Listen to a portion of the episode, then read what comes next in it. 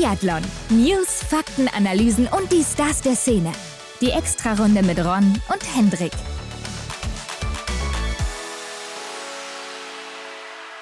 Wir sind zurück, Hendrik, und äh, auch bei uns zurück heute dieser Woche Arndt Pfeiffer als Gast. Jo, zweite Ausgabe mit ihm. Ja, nachdem er ja jetzt ein Jahr quasi Biathlon von der Couch betrachtet hat. Ja, nicht von der Couch nur, ne, denn er ist ja auch ARD-Experte, also stand auch ein paar Mal an der Strecke. Ja. Oder ist ja eventuell sogar auch noch an der Strecke aktiv. Keine Ahnung, das wird er uns gleich erzählen. Mhm. Aber ja, was hat sich denn in der Zwischenzeit getan? Denn es ist ja auch ein Jahr her, als er bei uns hier zu Gast war. Und wie war denn eigentlich so das erste Jahr als sogenannter Biathlon-Rentner? Ja, das sind so die großen Punkte, die wir uns vorgenommen haben. Ja, und natürlich auch die Frage, wie war so sein Job als ARD-Experte? Ja, und was macht er da überhaupt? Das ist ja auch mhm. mal interessant zu erfahren. Also steht er da nur seine fünf Minuten vor der Kamera und ist dann wieder weg? Oder hat er da noch ein bisschen mehr zu tun? Das hat er uns alles erzählt. Und eine Frage, die ist mir aufgekommen, als ich die letzte Doppelzimmerfolge gehört habe, Hendrik. Da mhm. geht es nämlich um das Thema Glück, was ich ganz interessant finde, denn ich glaube, so eine innere Leere oder so ein fehlender Glückszustand, da können viele ehemalige Athleten, die ihre Karriere beenden, sich sicher auch mit identifizieren. Denn ich glaube, es ist schon ein großer Cut, wenn man so vor, okay, jetzt die letzten zwei Jahre vielleicht nicht, aber ansonsten so vor 20, 30.000 Zuschauern gestartet ist. Man war vielleicht auch sehr erfolgreich. Und ja, man ist ja schon eine Art Star dann in der Szene auch. Und wenn das plötzlich alles wegfällt, mhm. dann glaube ich, ist da schon so eine innere Leere in einem Athleten. Und da haben wir Arndt auch mal drauf angesprochen. Und ich glaube, das ist sehr interessant geworden hier an der Stelle. Ja, da fällt mir auch ein, so ein ähnliches Szenario, das bekomme ich auch hier und da schon mal mit, wenn ich mit meinen Kommilitonen mich unterhalte. Zwar in einem sehr, sehr kleinen, abgespeckten Rahmen, aber du kennst es ja auch, wenn es dann eben äh, Klausurphase ist und äh, es wird hier von morgens bis abends gebüffelt, jeden Tag. Und plötzlich an Tag X nach der Klausur, ja, was macht man dann? Ne? Diese Leute gibt es ja auch und äh, die fallen dann auch in so ein kleines Loch. Und ja, ähnlich kann man es vielleicht auch mit so einer Karriere als Biathlet vergleichen. Ja, okay, ich meine, mir würde schon was einfallen, was ich dann machen könnte, so danach. aber äh, ja, ich finde es schon krass, dieser Cut. Ähm, äh, oder man kann es vielleicht auch so ein bisschen mit Musikern, Künstlern vergleichen, die auf einer Bühne stehen äh, mhm. die aber vielleicht auch schon finanziell ausgesorgt haben nach 10, 20 Jahren Bühnenerlebnis. Warum gehen die denn immer noch auf Tour, auch auf Welttournee zum Beispiel, ne, und tun ja. sich den ganzen Stress noch an? Das ist ja auch so eine Frage, die man sich immer wieder stellt, was hier vielleicht auch so im entferntesten Sinne ein bisschen was mit zu tun hat. Mhm. Ich denke schon, dass es miteinander verknüpft ist. Aber ja, alles dazu dann jetzt gleich im Interview mit Arndt Pfeiffer. Vorher kommen wir aber hierzu. Frisch gewachst. Ja, Ron, in der letzten Woche haben wir schon darüber berichtet, dass Florian Steirer ja, sein Amt als Trainer bei den Frauen an den Nagel hängt. Und Isidor Scheuerl, der tut es jetzt auch. Ne? Also er verlässt auch das Team der Herren. Ja, ich weiß nicht, ob das so richtig formuliert ist, an den Nagel zu hängen, denn ich glaube, sie wurden eher ein bisschen auch an den Nagel gehangen. Zumindest Florian Steirer, äh, da hat mhm. man ja gelesen, war etwas überrascht auch, dass sein Vertrag nicht verlängert wurde. Ja. Aber wir haben jetzt auch Ersatz für die beiden. Ne? Also bei den Damen wird es sein Sverre Olsby-Reuseland und weiterhin aber zusammen mit Christian Mehringer. Und bei den Herren ist es Urus Velepec ein Slowene, zusammen auch weiterhin mit Marc Kirchner als Cheftrainer dann. Mhm. Und ja, der erste Name kommt einem wahrscheinlich sehr bekannt vor. Es ist natürlich der Ehemann von Martha Olsby-Reuseland. Ja. Also damit auch ein Norweger. Und das ist, glaube ich, auch das erste Mal in der Geschichte des deutschen Biathlons, dass ausländische Trainer jetzt hier geholt wurden. Urus Velepec ist ja Slowene. Ja, die Frage kam mir auch direkt in den Kopf. Ne? Als ich die Meldung gehört habe, habe ich gedacht, hm, sonst waren doch eigentlich immer nur Trainer aus den eigenen Reihen. Ja, aber ich finde den Schritt, den man hier geht, recht interessant, muss ich sagen. Also gerade natürlich Sverre Olsby Reuseland, der aus Norwegen kommt. Also klar, ich glaube, im Großen und Ganzen sind die Trainingssysteme immer recht ähnlich aufgebaut. Klar, da gibt es hier und da ein paar Nuancen, die anders sein werden. Aber vielleicht hat er nochmal so einen kleinen Blick oder sieht, was da nicht so gut läuft im deutschen Team oder in Norwegen mhm. anders gemacht wird und kann das damit einbringen. Und was ich auch ganz gut finde, ist, er ist gerade mal 31 Jahre alt. Das ist jetzt auch so sein erstes großes Team, was er jetzt mitleitet. Vorher war er ja im Entwicklungskader, also B-Team der Norwegerinnen. Und ich glaube, wenn man so jung ist und dann in so ein großes Team reinkommt, dann ist man doch wahrscheinlich auch sehr engagiert. Also so stelle ich mir das zumindest vor. Ja, kann ich mir auch gut vorstellen. Und das knüpft ja auch etwas an die Diskussion oder diese Unterhaltung, die wir letzte Woche geführt haben. Was kann denn überhaupt ein Trainer an einem Athleten alles ausrichten? Also wie verantwortlich ist er im Endeffekt dann für die Leistungen der Athletinnen und Athleten? Ich bin da aber auch wirklich sehr gespannt, was da so jetzt alles ja, auf uns zukommt, was wir sehen werden, welche Einblicke wir bekommen werden. Ist definitiv eine spannende Sache. Ja, vielleicht werden wir ja dann auch einige Norwegerinnen bei der WM in Ruppolding sehen, wenn er schon hier am Start ist, wenn er da noch einen ganz guten Draht hat. Also zu einer Athletin ja. hat er sicherlich einen ganz guten Draht.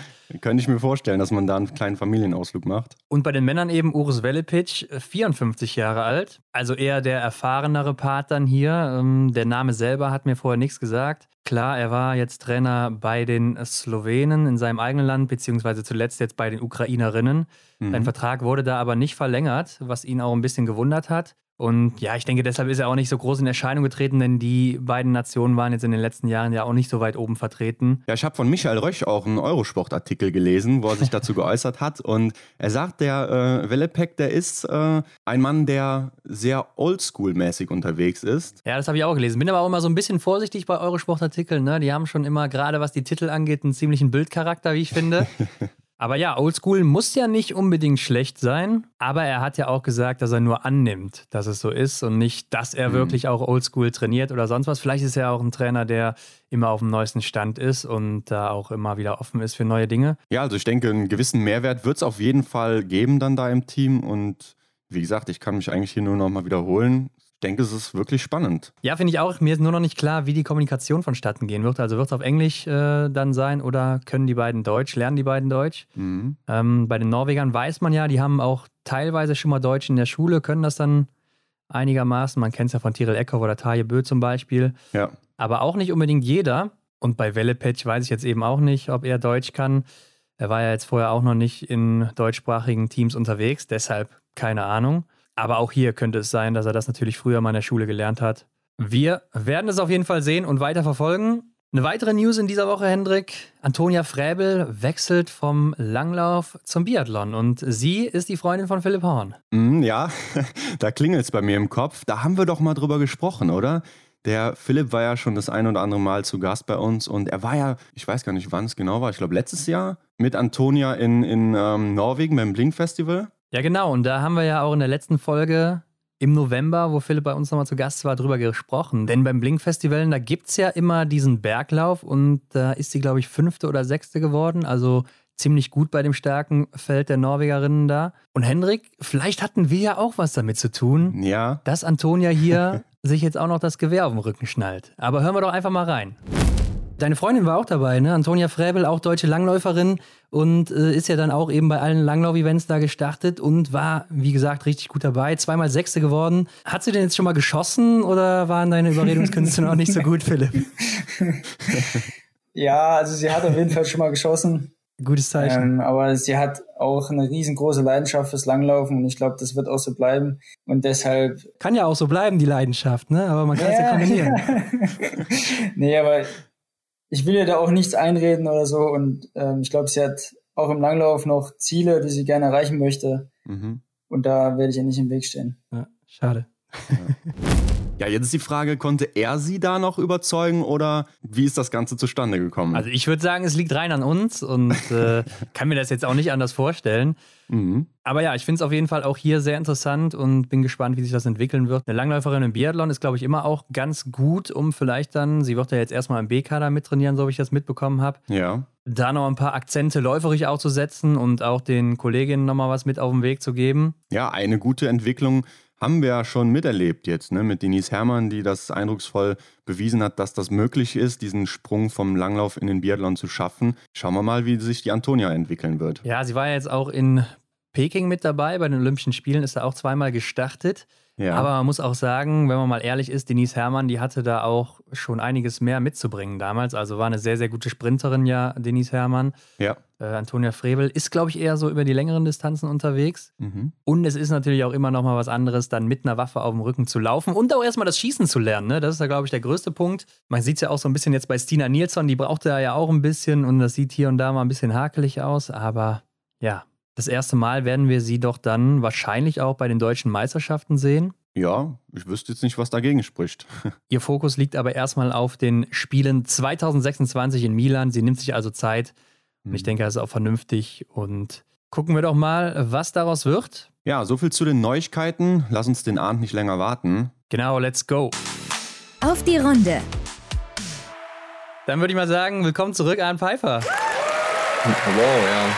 Hallo. Ja, Arndt, auch du bekommst hier noch Applaus.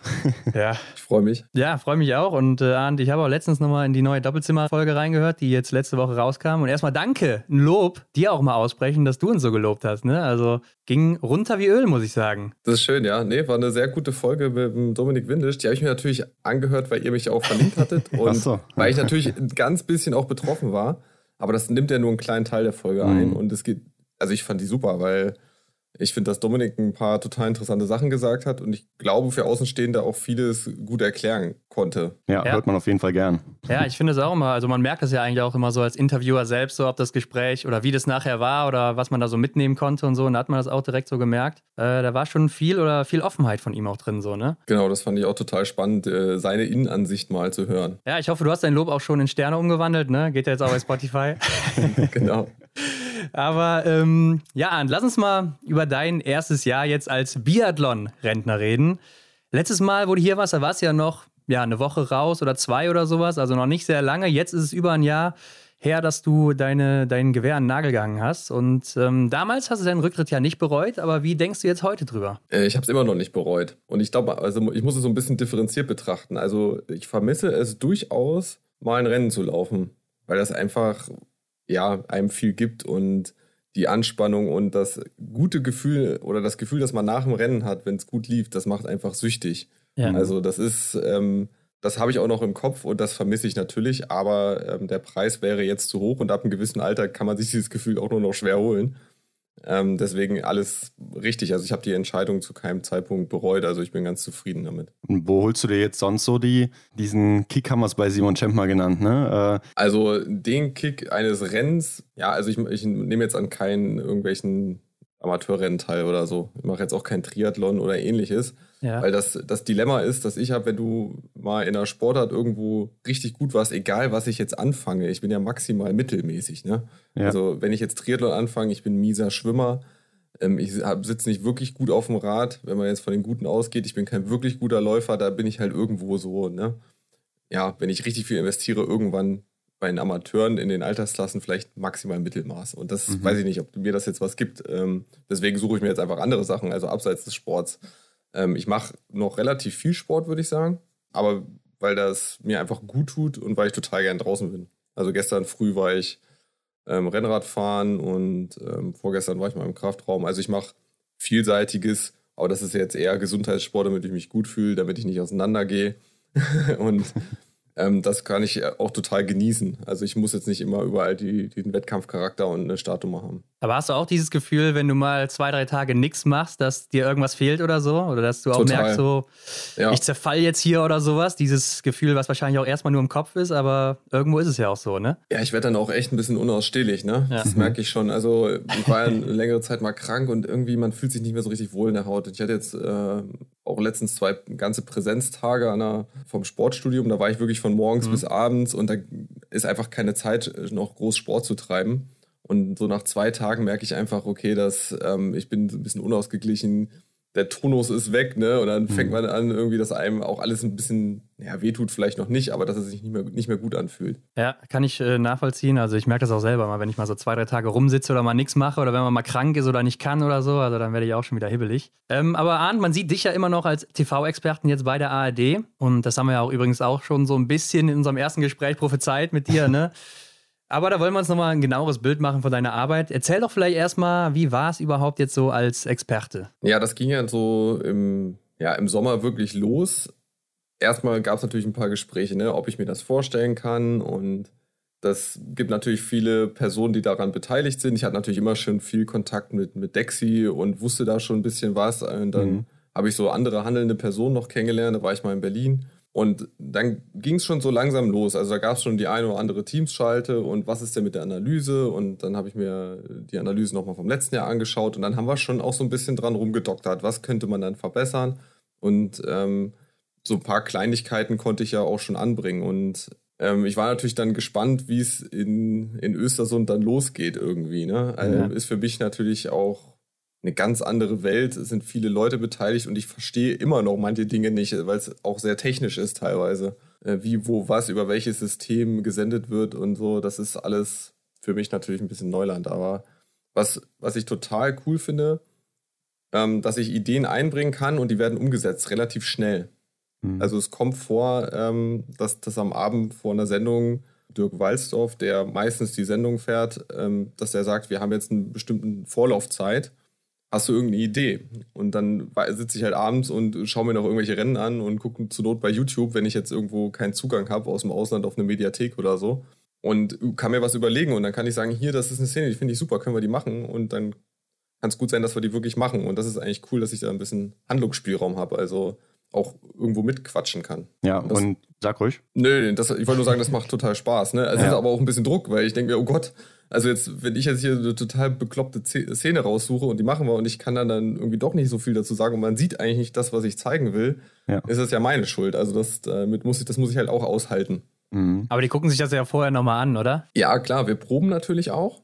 Ähm, ja. Und da, das finde ich ist so die größte Schwierigkeit. Also angenommen, wir haben ein Rennen am Donnerstag, da hat man ja ein bisschen Zeit vorher. Und dann haben wir häufig am Donnerstag auch ein bisschen mehr Vorlauf, da kann man richtig coole Sachen machen. Mhm. Und was ich total schwierig finde, ist zum Beispiel Nachlauf nach einem Verfolger. Weil der dauert ja nicht so lang. Also der dauert ja. eine halbe Stunde und wir sitzen da währenddessen und überlegen uns, welche Szene nehmen wir. Und dann sind ja nicht mehr viel Zeit. Ich muss dann auch meistens wieder irgendwo hinlaufen oder so.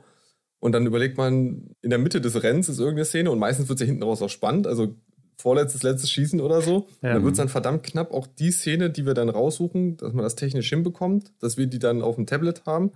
Und dann ist kaum noch Zeit, das zu proben. Und das finde ich schon stressig, muss ich sagen. Also so Vorlauf am Donnerstag oder Vorlauf auch meinetwegen am Samstag finde ich super, kann man sich Gedanken machen, kann man proben. Ja. Aber so nach dem Rennen, die Nachläufe, die finde ich herausfordernd, weil die Zeit einfach so knapp ist. Ja, und ähm, dann in dieser, in, in dieser Analyse quasi, da sieht man dich dann ja auch vor der Kamera und in der Vergangenheit war es ja dann so, ähm, du hast als Athlet viele Interviews gegeben, aber war das dann trotzdem nochmal äh, ungewohnt, vor der Kamera zu stehen? Ich muss sagen, es ging eigentlich. Da klar hat man eine Anspannung mhm. und als Athlet geht es ja nur um die eigene Leistung und da kann ich mich natürlich auch gut daran erinnern, wie mein Rennen vor zehn Minuten war. Ja, ja. Da kann mhm. man relativ viel dazu sagen. So muss man, ist man gedanklich natürlich, bereitet man sich noch mehr vor, aber der Vorteil, den ich habe, ich habe ja einen Moderator neben mir, ja.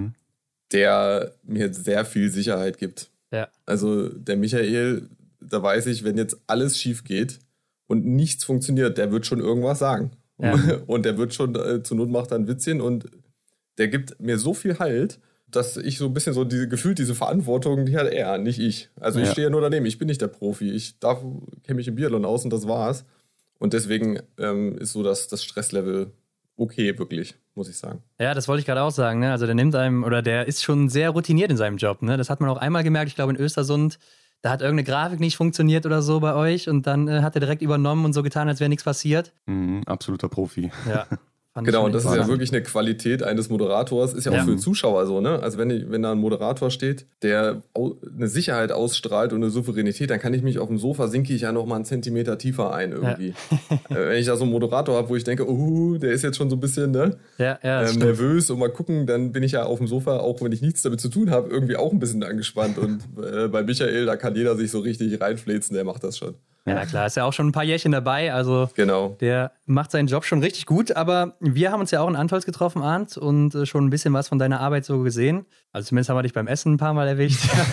genau. ähm, nee, aber wie sieht denn so ein Tag bei dir als Experte aus? Also du stehst ja nicht nur da die drei Minuten vor der Kamera, hast ja gerade schon so ein bisschen gesagt, aber ähm, wann geht's los? Wie geht's weiter? Was machst du alles so? Genau, also es gibt meistens geht es irgendwann in der Früh oben oder im Stadion los, meistens so um neun oder um zehn. Manche sind noch früher da und dann gibt es irgendwann eine große Besprechung. Und da müssen natürlich alle da sein. Vorab bekommen alle einen Sendungsablauf geschickt. Und da stehen durchaus auch Aufgaben drin oder jeder weiß, was, was noch vorzubereiten ist. Und die Besprechung ist dann meistens so zwei Stunden vorm Rennen. Ähm, da muss ich natürlich anwesend sein und häufig ist es so, ich komm, bin auch auf der Strecke unterwegs, wenn es geht. Das ist immer mein großes Ziel, mhm. auf der Strecke zu sein. Und da ist manchmal so ein bisschen das Problem, dass es da nur bestimmte TV-Expertenzeiten gibt. Mhm. Und ganz oft ist es so, genau diese Zeit war genau zu dieser Besprechung. Und da muss man natürlich überlegen, wie macht man das. Ähm, dann habe ich mal einen Sumi getroffen und der so, wie, es gibt TV-Expertenzeiten. Ne? Also ich gehe halt auf die Strecke, wenn ich will, so ungefähr. Und da sind wir Deutschen wahrscheinlich immer so ein bisschen regeltreu irgendwie, dass wir mhm. sagen, oh, da gibt es die TV, jetzt darf ich auf keinen Fall zu einer anderen Zeit auf die Strecke gehen. Ja. Da sind die anderen viel entspannter. Und da muss ich immer gucken, dass ich alles unter einen Hut bringe. Also ich möchte auf die Strecke gehen, damit ich die Bedingungen sehe. Dann sehe ich, was die Techniker so machen. Ähm, ich bekomme ein Gespür und natürlich, ähm, kleiner Bonus, ich mache selber ein bisschen Sport. Ja. Danach gibt es häufig noch irgendwas zu tun, zum Beispiel mit Jonas, irgendwelche Drohnenaufnahmen, nochmal mit der GoPro irgendwas gemacht, solche Dinge.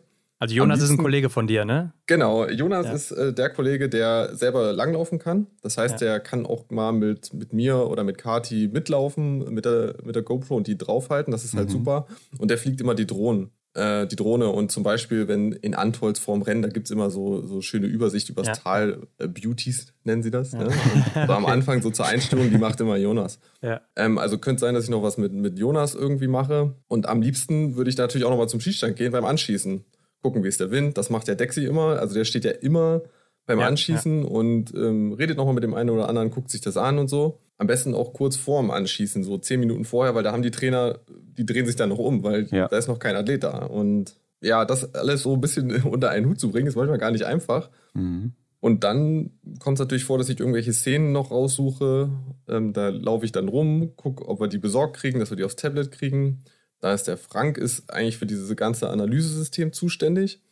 Und ähm, dann proben wir das vielleicht auch noch. Also ich muss mir so, so ein bisschen einen Plan machen. Und da sagt keiner, ahnt, in 10 Minuten musst du mal da sein oder in 5 Minuten musst du da sein. Da muss ich mich halt selber kümmern. Ja. Und ich muss mich auch kümmern, dass ich dann zur Probe auf der Präsenter beispielsweise bin. Und ich muss gucken, dass ich vorher in die Maske gehe. Also da ist, nimmt mich keiner an die Hand. Aber das ja. finde ich eigentlich ganz angenehm, weil ich kriege das schon strukturiert. Das musste ich ja als Athlet auch hinkriegen, dass ich pünktlich beim Anschießen, beim Skitest mich warm gelaufen und am Start stehe. Ne? Also das ja, klar. Ist machbar. Aber das ist am mhm. Anfang bist du erstmal so ein bisschen überfordert, musst dir so ein bisschen einen Plan machen. Und das geht dann vom ersten Weltcup-Renntag bis zum letzten, also bis zum Sonntag? Genau. Also es wird, es ist natürlich entspannter, wenn man nur ein Rennen hat. Mhm. Aber wenn, wenn man so zwei Rennen hat, dann geht das im Prinzip durch. Ne? Also wir sind dann relativ ja, wenn mittags die Rennen sind, ist man am Vormittag irgendwann oben und nach dem letzten Rennen gibt es noch eine große Runde. Da wird natürlich auch, werden Probleme angesprochen, was war gut, was war schlecht. Also das ist immer relativ direkt. Und dann ist man schon den ganzen Tag da im Stadion unterwegs. Mhm. Also ist lang. Und äh, nach dem Rennen ist dann aber nicht Feierabend, oder? Ja, direkt nicht. Also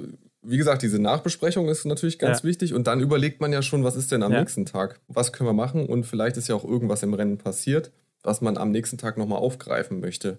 Also beispielsweise in, in Antholz, dieser Vitozzi beim, beim Liegenschießen. Was mhm. war da los? Da hat sie ja dann irgendwie einen rausrepetiert und es gar nicht gemerkt und so. Und dann denkt man sich, hoppla, da war ja was. Ja. Und dann gucken wir, wie ist die Szene? Haben wir das Bildmaterial, können wir das gut verwenden? Sieht man das überhaupt? Und so. Und sowas äh, passiert dann am Abend auch noch. Ja, okay. Ja, ich weiß nicht, wie dein Bild äh, zuvor von dem Job war. Äh, da hat man vielleicht auch hier und da schon mal über die Experten geurteilt. Hast du jetzt ähm, ein anderes Bild als noch als Athlet? Ja, es ist, glaube ich, jetzt schon ein bisschen differenzierter. Man sieht immer so, das ist ja, glaube ich, in allen Bereichen so, ne? Man sieht immer eher so ein bisschen die Spitze vom Eisberg und was noch so unter der Oberfläche ist, kriegt man nicht so mit. Das ist ja auch ein Stück weit der Grund, warum ich gesagt habe, ich mache das, weil ich eigentlich gern mal ein bisschen gemeckert habe als Athlet. Ja. Ne? Ja. Ich habe gesagt, ja, die Analyse hier, das war Mist gewesen und so. mich da auch ein bisschen aus dem Fenster gelehnt. Ähm, ich bin da wahrscheinlich jetzt schon ein Stück weit demütiger geworden, aber es gibt auch schon noch ein paar Dinge, die, die ich vorhab oder die wir weiter verbessern können. Also ich sage jetzt nicht, das war jetzt alles super diese Saison. Also ja. ich finde schon, es, es kam auch vor, dass ich abends wirklich unzufrieden mit mir war. Oder mhm. unzufrieden, wenn irgendwas nicht geklappt hat. Also das ist nicht so, dass ich dann sage, okay, Feierabend, ne? Tschüss, ich gehe ins Hotelzimmer und mir alles egal. Ja. Sondern das, das nervt mich dann auch richtig. Ne? Wenn, wenn, und das ist, gilt den anderen auch so. Also wenn, wenn der Dexy beispielsweise mit seiner Performance an irgendeinem Moment ähm, bei der Übertragung unzufrieden war, dann, dann braucht er auch erstmal zwei. Also dann, der ist einfach genervt von sich und der ist unzufrieden und dann diskutiert man und man wird, also wie viel wir diskutieren über Dinge, ne? Hätte man das anders ja. machen müssen, wie siehst du das? Und ah, da ärgere ich mich, da hätte ich das noch sagen müssen, das gehört irgendwie zur Wahrheit auch dazu. Und also man, man arbeitet schon viel sich gegeneinander ab, so, weil man einfach versucht, das Produkt besser zu machen und es kommt vor, dass irgendwas nicht geklappt hat und dass dann die Stimmung auch nicht so toll ist, weil, weil wir einfach unzufrieden sind. Ja, ich meine, das kann, glaube ich, auch jeder irgendwo nachvollziehen. Ich glaube, das, was einem sehr am Herzen liegt, wenn man da irgendwie was macht, was äh, vielleicht nicht so funktioniert hat wie sonst, mhm. ja, dann äh, nimmt man sich das immer zu Herzen und äh, denkt, da könnte ich noch dies und das machen. Aber wie ist denn für dich jetzt so der Unterschied beim Zuschauen zu Hause vom TV und wenn du jetzt dann direkt an der Strecke stehst? Also kribbelt dir dann nochmal der Abzugsfinger oder so, dass du da auch nochmal mitmachen willst? Ähm, man kennt es ja vielleicht auch so vom Fußball, wenn man nochmal da, da hingeht und zuguckt oder so. Ne? Ähm, wie ist das bei dir? Also, wenn ich dort stehe, das ist schon nochmal intensiver. muss ich sagen. Ähm, also in Antolz beispielsweise, als, als der Benny da Massenstart so geliefert hat, da bin ich dann schon auch, ja, da, das macht auch was mit mir. Da bin ich aufgekratzt und auch so ein bisschen oder euphorisiert einfach. Das bin ich zu Hause auf dem Sofa auch.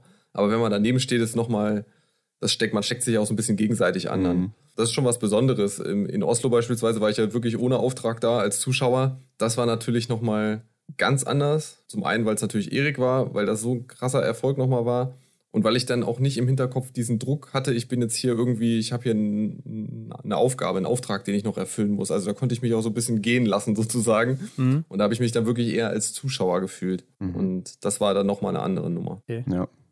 Und Vanessa Vogt war vor kurzem bei uns und die hat uns gesagt, dass ihre erste komplette Weltcup-Saison sich quasi angefühlt haben wie zwei Jahre. Wie macht sich das oder die zeitliche Komponente denn bei dir selbst bemerkbar? Ist die Zeit schneller oder langsamer vergangen als noch als Athlet? Ah, die ging eigentlich schneller rum, muss ich sagen. Dadurch, dass ich ja natürlich nur ab und zu dabei war. Dazwischen habe ich natürlich alles verfolgt, aber das, das, die Saison, die verfliegt irgendwie. Und für mich, ich kann das, was Vanessa sagt, total nachvollziehen so die erste ganze Saison ist was, was sich so richtig einbrennt. Und ähm, dass es sich für sie so lang angefühlt hat, liegt wahrscheinlich daran, dass sie auch ganz, ganz viele Entwicklungsschritte in ja. eine Saison gepackt hat. Also da brauchen ja andere Jahre dazu, was sie in dieser einen Saison erlebt hat an Höhen und Tiefen und was alles dazugehört. Und sie hat sich ja wahnsinnig weiterentwickelt. Mhm. Und das ist ja der Grund, warum es so wichtig ist, dass Junge auch international laufen. Weil mit dieser wahnsinnigen Konkurrenz, mit dem ganzen Druck, mit dem ganzen Drumherum entwickelt man sich zwangsläufig weiter. Und das hat man bei ihr schön gesehen. Also was sie jetzt für einen Schritt gemacht hat, das ist wirklich enorm. Ähm, hat sich das denn nachher bei dir dann verändert, dass es dann schneller vonstatten ging oder alles gewohnter war? Ja, ein Mensch, der lebt schon so ein bisschen von der Routine. Ne? Also ja. wenn man ja. viele Dinge schon kennt, also wenn ich schon zigmal in Antolz war, ja. dann ist der, der erste Trainingstag entspannt, weil ich weiß, wo ich langlaufen muss. Ich kenne die Strecken vorher, ich überlege mir vorher schon so grob, welche Runden will ich heute wie machen. Und dann hat man das Gefühl, man macht so vieles drumherum in der Fettverbrennung. Ne? Wenn man das erste Mal irgendwo ist, dann, dann läuft man ja die ganze Zeit, da ist man so ein bisschen ja, angespannt vielleicht. Oder das ist alles sehr, sehr viel anstrengender alles muss man sich neu erarbeiten und die ganzen neuen Leute und Wege und was alles dazugehört. Wie funktioniert das alles? Also wie bei der Vadessa, dann auf einmal sitzt du bei einer Pressekonferenz, hast du noch nie gemacht und so. Hm. Das kostet alles viel, viel mehr Kraft und deswegen ist, ist diese erste Saison einfach am intensivsten, würde ich mal behaupten. Ja, hört sich ja schon mal gut an. Also wenn sie das hört hier, dann ist sie vielleicht erleichtert jetzt an der Stelle. Aber du hast als Experte ja auch einige neue Punkte mit eingebracht jetzt ins TV, würde ich sagen. Du guckst jetzt mehr auf die Laufzeiten, die Laufabstände mit Prozenten und so weiter oder auch die Techniken der Athleten, was vorher nie so der Fall war. Hast du jetzt auch gemerkt, dass du damit so einen kleinen Trend ausgelöst hast in der Kommentatorenszene oder Expertenszene? Ja, das weiß ich ja nicht. Das ist vielleicht ein bisschen viel gesagt. Aber ähm, natürlich schaut man auch, was die anderen machen. Ja. Und ich finde auch beispielsweise, dass das ZDF manchmal richtig coole Sachen macht. Und da sehe ich mhm. auch, Mensch, cool können wir vielleicht auch immer in die Richtung gehen oder so. Ja. Also das ähm, kommt schon vor. Auch was, was die Norweger manchmal machen, ne? Im NRK, die haben sie auch häufig mal coole Analysen. Und es gibt noch so viele Sachen, die wir nicht gemacht haben, die wir eigentlich auch noch vorhatten und die einfach dann nicht möglich waren. Also ich würde natürlich viel, viel gern noch sehr viel mehr Videomaterial von der Strecke haben, wo du wirklich einen bestimmten Abschnitt hast und dann lässt du verschiedene Leute laufen. Also wenn du einen Kantar im 1-1 mal von der Seite am Anstieg hast, da, sieht man vielleicht einfach die Position, die er hält, die Spannung, die er hat. Und dann nimmt man jemanden dagegen, der es, der es vielleicht nicht ganz so gut macht. Und dann sieht man, glaube ich, wirklich einen Unterschied. Und das ist immer die Schwierigkeit, da genau die Szene von der Kamera zu finden, dass, dass man es gut sieht. Und äh, da gibt es schon noch einige Sachen, ja, die ich, die ich gern gemacht habe und das mich schon auch nervt, dass die diese Saison noch nicht geklappt haben. Also mhm. ein paar Ideen gibt es da schon noch. Ja, aber damit ist ja immer noch Luft nach oben. Ähm, Hoffe ich. Aber ich glaube, so allgemein ist auch dann viel zu wenig Zeit da, um so große Analysen oder Statistiken da reinzubringen. Ne? Das muss auch einfach und simpel sein. Genau, und das ist immer, immer, das ist ja dieses Fernsehwort, die Niederschwelligkeit muss erhalten bleiben. Ja. Also ich kann ja nicht, äh, ja, ich muss alle so ein bisschen abholen. Also ja, es gibt, ja. deswegen ist es immer ganz schwierig, diesen Kompromiss zu finden. Die, die regelmäßig schauen, dass ich die nicht langweile, aber die, die vielleicht nicht so oft zuschauen, ähm, dass ich die auch trotzdem irgendwie mitnehme. Und das ist ja so, wenn, wenn, es kommt ja bei mir als Athlet vor, dass sie sagen, Mensch, och, ich habe das jetzt seit 20 Jahren, gucke ich Biathlon und so und ganz toll. Und dann fragen die, naja, äh, also wie oft schießt ihr nochmal? und dann denke ich mir so, ja, wie jetzt? Also gerade sagst du mir, du, du guckst seit 20 Jahren Bilder und dann fragst du mich, wie oft wir schießen. Ähm, und das ist so ein bisschen die, dieses Spannungsfeld, in dem sich Fernsehen natürlich bewegt. Äh, mhm. Und das ist ganz spannend. Und ich bin natürlich immer einer, ich sage, da komm, da muss auch für die für die wirklich eingefleischten Gucker, ne? Und ähm, da muss auch mal was dabei sein. Dass sie sagen, Mensch, cool, äh, das ist ja mal eine Grafik, das ist ja mal eine Analyse, das ist ja interessant, die auch ein bisschen tiefer geht, das muss auch mal drin sein. Ja. Und wenn dann der eine oder andere da mal kurz abschaltet, mhm. innerlich ist es, muss man das auch aushalten. Ja, ich hatte gerade überlegt, weil ähm, du sagst mit dem Schießen und so weiter. Biathlon ist ja eigentlich die Sportart, die in Deutschland am zweitmeisten sogar geguckt wird. Ne? Also von den Zuschauerzahlen her, das ist, das ist ja wirklich enorm. Aber trotzdem ist die Szene ja im Vergleich zu anderen Sportarten wie Tennis oder Formel 1 super klein, muss man sagen. Ne? Also, dass die Leute vielleicht sich das einfach nur so angucken, sich berieseln lassen, aber vielleicht gar nicht so tief in der Materie dann drin sind. Ne? Ja, das stimmt. Ja, Fußball ist natürlich ganz anders. Jede, ganz viele haben ja, schon mal klar, selber klar. gespielt. Aber ich finde, ja. der, der, Vergleich zum Motorsport passt eigentlich ganz gut. Mhm. Weil das ist auch, alle kennen es irgendwie, aber wer hat denn wirklich schon mal irgendwie Motorsport betrieben? Ja, klar, Egal klar. welche Klasse, ob das jetzt ähm, Tourenwagen oder Rallye oder irgendwas ist, das sind ja auch die aller, allerwenigsten. Ja. Aber gut, da ist natürlich wieder der Unterschied, jeder hat schon mal im Auto gesessen, ne? ja, ich glaube zum einen das und äh, wahrscheinlich kommt dann auch noch der Wintersportaspekt dazu, ne? Weil nicht jeder hat Schnee und so weiter und Formel 1 ist dadurch etwas internationaler, würde ich sagen, als Biathlon. Und das sieht man ja auch einfach an den Followerzahlen oder sowas. Ne? Also ein Lewis Hamilton, der hat da ein paar Millionen Follower auf Instagram oder so und Martin Foucault hat 500.000 oder sowas. Oder ein Johannes Ding ist mit 250.000, ja. also das ist schon ein riesiger Unterschied. Ne? Genau. Aber das mhm. ist natürlich auch spannend. Bei uns gucken es wahnsinnig viele, aber die wenigsten haben selber mal auf Langlaufski gestanden. Ja. Und deswegen ist, ja, das ist auch aus vielen Perspektiven interessant. Ne? Einerseits sagen die, ja, also nur weil 4 Millionen oder 5 Millionen Biathlon-Rennen gucken, haben wir ja nicht automatisch mehr Nachwuchs. Ja, ja, ja. Weil sie, viele hm. Kinder haben halt eben nicht die Möglichkeit. Ne? Also wenn ich in Düsseldorf wohne, wird es schwierig, irgendwo anzufangen. Ähm, natürlich kann ich irgendwo äh, Skirollern oder beim Schützenverein oder so, aber so wirklich richtig Biathlon im Winter, das ist nur wenigen, ähm, ja, wenigen möglich. Ja, mhm. definitiv. Ja. Und zum Thema ARD nochmal den Bogen zu schließen. Eigentlich bist du ja nur Ersatz für Magdalena Neuner gewesen. Und jetzt hat man aber ja gehört aus den letzten Minuten, hm, es wird vielleicht, könnte man annehmen, noch, eine, noch einen neuen Wind oder einen nächsten Winter geben. Wie geht's weiter? Ja, so richtig klar ist es noch nicht. Also ich hätte, glaube ich, Interesse, das ähm, in diesem Maß weiterzumachen. Mhm. Und ähm, da müssen natürlich, muss sich natürlich auch die Magdalena positionieren und da wird es Gespräche geben. Also es ist noch nicht fix. Also kann ich noch nichts verkünden sozusagen und will auch nichts vorwegnehmen. Aber da ist es kein Geheimnis, dass es mir auch Spaß gemacht hat und dass ich das ja. durchaus noch weitermachen würde, wenn ich darf. Ja, und ich genau. glaube, es ist auch kein Geheimnis, dass es ganz gut angekommen ist. Also ich glaube, die Chancen stehen nicht so schlecht. Ja, mal schauen. Wir haben ja auch ein paar Sachen probiert, ne? dass ich durchaus auch mal mitkommentiert habe. Ja, ja. Ähm, da haben wir jetzt auch noch nicht so richtig eine Linie. Ne? Da saß ich ja manchmal, bin ich beim Dexi, ähm, habe ich mitkommentiert, manchmal mit Willi. Also mit beiden und das hat total Spaß gemacht und das, das, da hast du irgendwie schon auch eine richtige Spannung. Ähm, du läufst von der Präsenter, flitze ich dann rüber und dann komme ich in der Kabine an und das Rennen läuft schon. Das ist ja. irgendwie schon mal eine blöde Situation, ne? weil du kommst, wirst nicht so richtig warm, sondern du bam bist da. Und dann muss ich auch früher weg und renn wieder rüber und dann ist eine Analyse, die ich nicht selber irgendwie mitgestalten konnte. Und während ich kommentiere, kriege ich dann eine WhatsApp und äh, schon mal Bilder mit der Analyse, damit ich weiß, worum es geht. Und da bin ich einfach, ich bin einfach überfordert teilweise. Mhm. Ne? Ja. Also dann guckst du noch aufs Handy, was da ist, und dann verpasst du die Szene und dann willst du, guck dich Dexy an und hat gerade was gesagt, worauf eine Antwort erwartet. Du so, oh, was war denn jetzt? Da gibt es, glaube ich, schon auch noch Luft nach oben. Ja, kann man sich gut vorstellen. Ja, ich glaube, da muss man sich aber auch dann auf eine Sache vielleicht einlassen oder fokussieren, ne? dass man nicht beides gleichzeitig macht. Genau. Sonst muss man irgendwo Abstriche machen. Genau. Also das mit der Analyse, da ist zum Beispiel der Jonas, der die, die Drohnensachen macht, der ist auch in der Analyse relativ tief drin. Ja. Der hat auch äh, intern unter das Tippspiel gewonnen, ne? bei uns in der ARD-Gruppe. Ah, okay. also der ähm, ist da auch wirklich, ähm, würde ich schon sagen, äh, auch Experte und der überlegt sich dann immer schon ganz gut, was würde passen. Also da, wenn ich jetzt gar nichts mache ähm, und dann hat Jonas immer auch irgendeine Idee. Also das ist schon sehr hilfreich. Mhm. Ich bin übrigens äh, Tippspiel-Weltmeister 2021, will ich an der Stelle auch nochmal sagen. ja, ich muss sagen, also das habe ich ja vorher schon mal gehört und da ich jetzt mitgemacht habe, ist es für mich sozusagen noch unvorstellbarer geworden. Ja, Weil ich denke, wie, glauben, wie hast du das gemacht? Ja. Ja, das ich, ist eigentlich, also. Ich finde es auch so verrückt, dass wir diesen Podcast machen und ich gewinne dann auch wirklich noch dieses Tippspiel da mit ja. äh, 10 oder 11.000 Menschen. Also.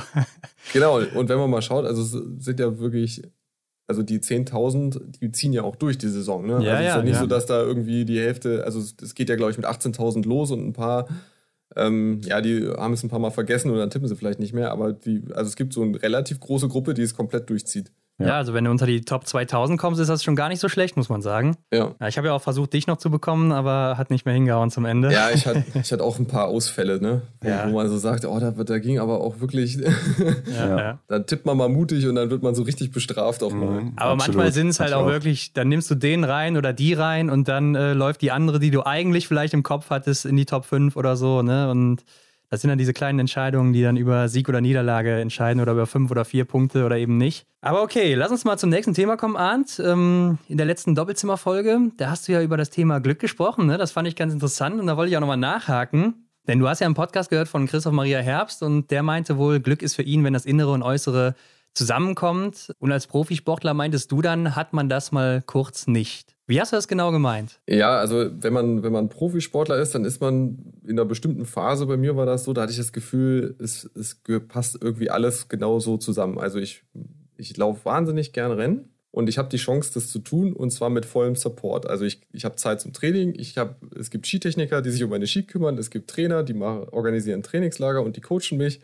Und irgendwie hatte ich gedacht, so das, die, mein ganzes Leben ist so gerade rund. Mhm. Aber du weißt natürlich, das ist nur eine Phase. Und wenn dann natürlich auch noch sportlich auch Erfolge dabei sind, dann hast du das Gefühl, dass das, was ich machen möchte, das durfte ich machen und das hat auch funktioniert. Und das ist so, da bist du so mal ganz kurz in so einer, das ist für mich irgendwie Glück. Und jetzt ist es so, dass ähm, natürlich das Äußere sich geändert hat. Innerlich ticke ich vielleicht immer noch so ähnlich, aber jetzt muss ich mir was Neues suchen. Und das ist eine Umbruchphase. Ich will damit überhaupt nicht sagen, dass ich unglücklich bin. Überhaupt Okay, nicht. ja. Aber man muss, man muss wieder, ja, das muss ich wieder so ein bisschen finden, das Äußere und das Innere. Weil man, ich, ich merke, dass man tickt wirklich noch so als Athlet teilweise. Also das steckt wirklich fest in einem drin. Und ähm, wie man Dinge rangeht und auch, dass man sich so auf sich konzentriert und alles von der eigenen Leistung so abhängig macht. Und bei mir war es ja auch so als Athlet, mir war es, also ich habe trainiert, um gute Rennen zu laufen. Also mir war es ja auch völlig wurscht, wenn ich im, im Training hinten war oder so. Oder das, wenn ich beim Berglauf mal hinten war, das war mir egal, weil meine, meine ganze Zufriedenheit und Selbstbewusstheit habe ich über die Wettkämpfe mir geholt. Ich meine, wenn ein Training gut funktioniert, bist du auch zufrieden, ne? wenn, du, wenn du gut durchkamst, gut geschossen hast oder so. Aber die wirkliche Zufriedenheit kommt aus den Wettkämpfen und nicht nur aus dem Ergebnis, sondern wenn du halt ein Rennen hast, wo du gedacht hast, cool, heute hat's geflutscht einfach. Ne? Also selbst wenn Ja. du dann Achter bist, weil sieben irgendwie einfach besser sind, dann ist es okay. Aber heute hat's irgendwie geflutscht. Also ich konnte mein Tempo durchziehen, ich konnte, ähm, habe mich in den Abfahrten erholt, konnte am nächsten Anstieg wieder Gas geben. Am Skistand hatte ich ein gutes Gefühl und konnte das umsetzen, was ich wollte. Und dann bist du so, du bist sowas von zufrieden. Das ist, das ist ja das, was ich meine. Das macht dich süchtig. Mhm. Und da, dann kann man auch im Alltag, wenn du dann am Pass da als letzter da hochkrebst und hast so einen miesen Tag, hast dir die Pfoten abgefroren und das konnte ich eigentlich alles ganz gut verkraften, wenn ich wusste, irgendwann ist wieder der Tag mit der Startnummer und dann kommt so ein Rennen, wo ich total zufrieden bin, das, das bügelt so viel aus. Das, Mhm. Dann ist alles andere okay. Und wenn du alles von diesen Rennen abhängst und du hast diese Rennen nicht mehr, dann musst du natürlich deine, gucken, dass du dein, deine Zufriedenheit woanders rausziehst. Und ähm, glaube ich, so geht es vielen Athleten. Aber ich habe mich ja innerlich schon so ein bisschen darauf vorbereitet. Und es ist ja auch okay, wenn man so ein, ein ganz bisschen innerlich noch als Athlet tickt. Man darf es nur nicht übertreiben. Also Mhm. ähm, das im Beruf oder so ähm, muss man ja auch liefern. Also das Mhm. macht ja auch zufrieden, wenn man ein Projekt abschließt oder irgendwo anders. Also man kann diese Erfolgserlebnisse kann man sich ja überall holen. Es muss ja nicht unbedingt eine Ergebnisliste sein. Und wie hat sich das jetzt bei dir konkret geäußert? Weil ich fand schon, man hat rausgehört, dass sich das ja doch betrifft oder beziehungsweise betroffen hat dann. Ähm, ja, eigentlich, also ich habe da natürlich schon ein bisschen drüber nachgedacht. Ähm, es, es ist einfach so, dass ich, ähm, dass man seine Rolle auch neu finden muss. Also man Mhm. identifiziert sich ja irgendwie selber als Athlet und dann ist man ja keiner mehr. Also das ist ja ein relativ harter Cut. Das wird, glaube ich, Leuten ähnlich gehen, die irgendwann in Ruhestand gehen. Also Mhm. angenommen, du warst dein ganzes Leben Arzt zum Beispiel, dann siehst du dich ja auch irgendwie als, als Arzt. Und es gibt ja auch viele Ärzte, die länger machen und so. Und Ja. dann irgendwann praktizierst du nicht mehr. Bist du dann noch Arzt? Oder bist du dann, also wenn du so das etwas ganz lange machst, dann verschmilzt das ja irgendwie so ein bisschen mit deiner Persönlichkeit. Und ähm, das muss man dann irgendwie einmal durchdenken und reflektieren, dass das jetzt einfach nicht mehr so der Fall ist. Aber das ist Mhm. okay, wenn man genug andere Sachen hat. Deswegen ist, glaube ich, ganz wichtig, dass man andere Aufgaben hat Und dafür habe ich jetzt Aufgaben, die ich vorher nicht hatte und die auch interessant sind und spannend und mir Spaß bereiten. Und das ist, glaube ich, das Entscheidende. Und das ist, das ist ja das, was bei Fußballern, glaube ich, manchmal das Problem war. Ja. Wir haben dann gesagt, ja Mensch, ich habe ja, hab ja genug verdient und habe so viel gekickt und mir tat eh mal alles weh. Jetzt mach ich erstmal schön fünf Jahre nix so ungefähr. Ne? Und ja. das ist ganz, ganz gefährlich, weil dann hast, dann hast du ja irgendwie gar nichts mehr, woran du dich festhalten kannst. Ja, ich glaube, es ist ja vielleicht auch dann gerade als erfolgreicher Biathlet so das Ding, du bist ja in der Szene auch eine Art Star, würde ich schon sagen. Ne? Und man, hm. ja, du bist auf jeden Fall gefragt bei den Medien, du gibst TV-Interviews vor einem Millionenpublikum, ne? Fans laufen dir auch hinterher und äh, natürlich der Erfolg im Sport selber, der löst ja auch eine gewisse Euphorie aus. Glaubst du nicht, dass es auch so ein Punkt, wenn das mit einem Schlag so weg ist, weil das kriegt man ja im Alltag nie mehr wirklich wieder, auch wenn du jetzt sagst, ja, vielleicht so ein Projekt bei der Arbeit aber das kann man ja nicht vergleichen, ne? Ja, das stimmt, ja. Also ich glaube auch, dass das diese, diese Aufmerksamkeit, ne, die man bekommt, das ist auch so Fluch und Segen, weil das ist auch etwas, woran man sich gewöhnt und was auf irgendeine Art und Weise dann süchtig macht, wahrscheinlich. Also ich glaube nicht, dass ich am Anfang, also das war mir eher unangenehm immer. Mhm. Und trotzdem gewöhnt man sich ja irgendwie dran. Das ist einfach ein Gewöhnungseffekt. Du bist gewohnt, du kommst irgendwo hin, ach, du bist es so ungefähr, ne? Und dann irgendwann ähm, ändert sich das ein bisschen. Und da hat mir, ja, eigentlich schon früher auch geholfen. Also, ich habe ja früher diese Polizeiausbildung dual gemacht. Ja. Und da war ich ja mit anderen Leistungssportlern in der Klasse. Da bist du halt immer einer von vielen. Also da, ne, da bist du nichts Besonderes. Und ähm, da bist du halt, äh, da bist du einfach so dabei. Und das ist, glaube ich, ganz wichtig, dass man das auch immer denkt, dass nicht immer überall ein roter Teppich ausgerollt wird. Nur weil man irgendwo mal äh, schnell im Kreis gelaufen ist und ein paar Scheiben mhm. abgeräumt hat. Also das muss man, glaube ich, irgendwie mal checken. Und dann kann man das vielleicht auch ein bisschen differenzieren. Und das mit dieser Aufmerksamkeit, ich glaube, das ist ein Thema, was, was eine ganze Generation betrifft, weil das so funktioniert ja Social Media. Ja. Also das ist ja sozusagen die Währung in Social Media ist ja Aufmerksamkeit. Mhm. Und jeder versucht ja irgendwie Aufmerksamkeit zu bekommen und du merkst ja, dass manche dann auch übers Ziel hinausschießen, weil sie unbedingt noch mehr Aufmerksamkeit wollen.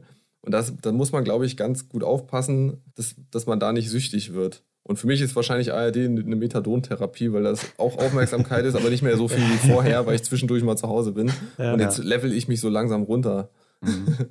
ähm, würdest du denn dann sagen, du fühlst dich jetzt wieder wie einer von vielen? Ich habe mich eigentlich immer wie einer von vielen gefühlt, ehrlich gesagt. Also so ganz. Ich habe hab das Gefühl, dass bei mir war es auch so, ich war beim Weltcup und da hatte ich das Gefühl, okay, ich bin hier Athlet und da sind Zuschauer. Das heißt, ich bin jetzt irgendwie so in dem Fall fast elitärer Kreis gerade, weil es gibt halt mehr Zuschauer als Athleten. Mhm. Und dann bin ich ähm, am Sonntagabend nach Hause gefahren, dann war ich wieder normal. Ja. Also da war ich wieder, ne, für ein normales Leben und mein Job ist halt äh, zu trainieren und meinen Alltag zu gestalten und das, also ich hatte nie das Gefühl, dass ich da irgendwie, also es, das war höchstens vor Ort und dann nicht mehr. Aber auch wenn du dann, sag ich mal, in Oberhof da Dritter geworden bist im Massenstart oder so vor 30.000 Leuten. Ja, da bringe ich trotzdem am Montag Altlass weg, ne? Das ist, das, ist, bei mir auch nicht spannender als bei allen anderen. Ja. Also, da, also das, da hilft natürlich ein Umfeld, was einem nicht irgendwie das, ja, wie soll ich sagen, ganz normal ist. Mhm. Ja. Also, das ist, glaube ich, schon auch wichtig und äh, ja, dass man einen normalen Alltag hat und da hat man eben auch Aufgaben und Pflichten und die ändern sich auch nicht. Und je, ob ich nun am Sonntag Zweiter war oder 38. Das hat am Montag jetzt nicht unbedingt meinen Tagesablauf verändert. Ne? Ja, aber ich glaube, du hast doch trotzdem diesen Peak dann an diesem Renntag, weißt du? Also ja? du kannst ja nicht 100% davon freimachen, dass du sagst, so, ich bin jetzt hier einfach nur einer, der ist gerade ein Rennen gelaufen. ja. Also das ist ja nicht so, oder? Ja, und das fand ich übrigens gut bei Dominik Vintage äh, weil das, ich das 100% unterschreibe, dass, der, dass man dann am schlechtesten schläft, wenn man gut war. Und das ja. war bei mir auch schon so, weil dieser Peak, das war, ähm, das war einfach so krass, das musst du irgendwie erstmal verdauen. Und da habe ich immer, also wenn ich so ein Rennen hatte, was wirklich top war, da habe ich immer erstmal eine Nacht schlecht geschlafen. Und dann war ich am nächsten Tag eh so ein bisschen fahrig und so. Und dann am übernächsten Tag war es wieder normal. Also gut, wenn ich jetzt Sonntag irgendwie auf dem Podium war, dann war der Montag noch so das da war ich noch so ein bisschen aufgekratzt vielleicht, das, das gebe ich zu, ja. Also ja. diesen Peak, den muss man dann irgendwie auch schon wieder abpuffern. Aber es ist, das ist natürlich auch eigentlich schön. Ja, interessant. Ähm, aber die Frage ist natürlich jetzt, wie kann man das Glück wiederherstellen? Ne? Also das ist jetzt so die große Kunst. Ja, also macht euch mal keine Sorgen. Ne? also, Nein. Ähm, ich glaube, das ist einfach, bei mir ist es so, dass, dass dieser eine Teil weggebrochen ist, wo ich mir viel rausgezogen habe dass ich so gerne Rennen gelaufen bin und das ist natürlich auch gewachsen. Das war nicht von Anfang an so, aber wenn du 13 Jahre, ich bin ja auch gefühlt immer fast alle Rennen gelaufen und da habe ich einfach viel rausgezogen für mich und jetzt ist das, dieser Teil halt weggefallen, aber es gibt auch gut große andere Teile. Also zum Beispiel die Rolle als, als Vater oder so, das ist ja auch etwas, was eigentlich viel, viel größer ist. Ja. Ähm, und dieser eine Teil ist weggefallen und den kompensiert man jetzt. Aber deswegen meinte ich auch das mit Umfeld. Wenn man, glaube ich, sonst nichts hat, wie dieses Fußballerbeispiel, dann ist es schwierig, weil da muss man 100% irgendwie auffüllen. Mhm. Und ich muss halt irgendwo diese 20% auffüllen oder 30%. Mhm. Ja, du hast uns ja auch letztes Mal gesagt, dass äh, du dein Hobby zum Beruf gemacht hast mit dem Biathlon. Das heißt, du hattest oder hast nicht wirklich ein anderes Hobby daneben gehabt, so, oder? Nee, ähm, das ist auch so ein bisschen so entstanden. Also früher, unsere, meine Eltern, die haben ja überhaupt nicht irgendeinen Leistungssport-Hintergrund oder so. Oder mhm. überhaupt, für die war es wichtig, dass, dass die Kinder halt irgendwas machen neben der Schule. Dass sie nicht nur zur Schule gehen und zu Hause vorm Computer hocken, weil das hätte ich wahrscheinlich gemacht. Habe ich auch immer gern gemacht. Pro-Gamer geworden oder so. Bitte? Wärst du Pro-Gamer geworden oder ja, so? Wahrscheinlich. E also, ja. Genau, E-Sports, ja. ich habe ja immer schön Counter-Strike gezockt früher. 1.6? Ja, klar. Ja. Nee, früher sogar 1.5. Ah, okay, krass. Also 1.5 habe ich noch gezockt und dann irgendwann 1.6, ja. Also das. So alt bist du schon. so alt bin ich, ja. Ich ja. früh angefangen. Ja. Und ja, meinen Eltern war wichtig, dass wir irgendwas machen. Ne? Also da haben wir Musikunterricht, da war ich, das war bei mir natürlich komplett verschwendetes Geld irgendwie. Mhm. Weil ich einfach, einfach unmusikalisch bin, aber auch irgendwie so ein bisschen bockig war und vielleicht auch nicht die richtige Lehrerin hatte, die das gut vermitteln konnte. Da war die Pädagogik vielleicht nicht so optimal, weil jetzt mhm. finde ich es eigentlich fast ein bisschen schade. Ähm, dann habe ich mal probiert, Tennis zu spielen. Das hat mir Spaß gemacht, aber da war ich jetzt auch nicht so talentiert. Und dann irgendwann habe ich mal so ein Schnuppertraining beim Biathlon gemacht. Und es war ja am Anfang, ich habe schon relativ früh gemerkt, das ist nicht so wie andere Sportarten. Andere, die gehen irgendwie zweimal in der Woche zum Volleyball und haben da so ihre Gruppe und so. Und das geht irgendwie in eine andere Richtung hier. Ne? Also es geht schon mit dreimal die Woche los und das steigert sich dann bis, bis sieben Trainingseinheiten die Woche. Und wir fahren zu nationalen Wettkämpfen und so. Also das ist ein Leistungssport. Und das musste ich dann auch erstmal so ein bisschen kapieren, wie das funktioniert. Aber diese ähm, viel Bewegung und in der Gruppe, das fand ich halt super und das hat mir total gut getan. Und deswegen würde ich sagen, dass ich mein Hobby dann irgendwann zum Beruf gemacht habe und das war nie der Plan. Also ähm, mit, mit 18, 19 habe ich irgendwie gedacht, okay, jetzt mache ich Abitur und ja gut, also entweder ich muss jetzt, mache das jetzt irgendwie weiter oder ich höre halt auf. Also das war dann erst dann kam das so in meinem Bewusstsein, dass es ja so, kann ich das jetzt nicht weitermachen. Ja, klar. Arndt, wir haben ähm, ja jetzt schon über die ARD gesprochen. Das heißt, da kommt vielleicht äh, demnächst nochmal was auf uns zu. Ähm, und du hast ja auch noch erzählt im Podcast ähm, von deiner jetzigen Arbeit. Aktuell äh, bist du bei der Bundespolizei weiterhin am Start und äh, bist da im Bereich Spitzensport unterwegs und ja, bist für Wintersportler zuständig. Aber was heißt denn das genau? Ja, genau. Es ist immer gar nicht so schwer, äh, gar nicht so leicht zu erklären. Also ich ähm, arbeite an der Bundespolizei Sportschule mhm. und die ist in Bad Endorf. Und als Hintergrund, also die Bundespolizei, die hat zwei Sportschulen, eine in Kienbaum, das ist für Sommersport, und eine in Bad Endau für Wintersport. Und ähm, ich sage mal so ein bisschen, wir haben das erfunden mit das, diese behördliche Spitzensportförderung, weil die gibt es seit 1978 zu, auf jeden Fall in der Polizei. Also es gibt es schon ewig und am Anfang gab es halt, ich, ich meine, Langlauf, Alpin, Biathlon, nordische Kombination, also vier Sportarten. Und mittlerweile sind es zwölf Sportarten und seit den 90ern gibt es auch Frauen und so. Also es ist alles äh, sehr, sehr gewachsen. Und das, ich habe ja selber dort die Ausbildung gemacht in den Sommermonaten immer, über vier Jahre verteilt. Also bin ausgebildeter Bundespolizist. Und jetzt darf ich dort mitarbeiten, aber bin zuständig für alle zwölf Sportarten.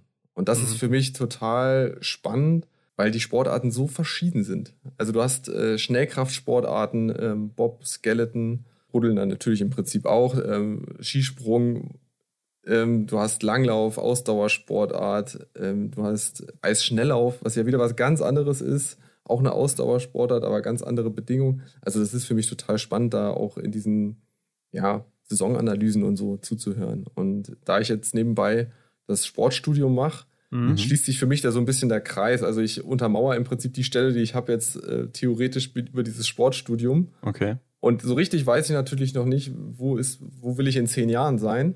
Aber gerade so eine Phase, weil das macht mir total Spaß. Also zum Beispiel dieses Sportstudium, das gibt mir irgendwie auch was. Also damit habe ich schon mal diesen Teil ähm, aufgefüllt, der weggebrochen ist durch die ja. Rennen, weil letztlich ist es ja auch nichts anderes. Ne? Also der, die Lernphase ist im Prinzip wie das Training, ne? Und irgendwann hast du eine Prüfung, ist wie ein Rennen. Und wenn du die bestehst, das gibt einem ja auch ein positives Gefühl, oder? Man hat wieder, ist weitergekommen und so. Ja. Also bei mir ähm, standen noch nie nach der, nach der Klausur oder so 20.000 Leute, die dazugejubelt haben oder so.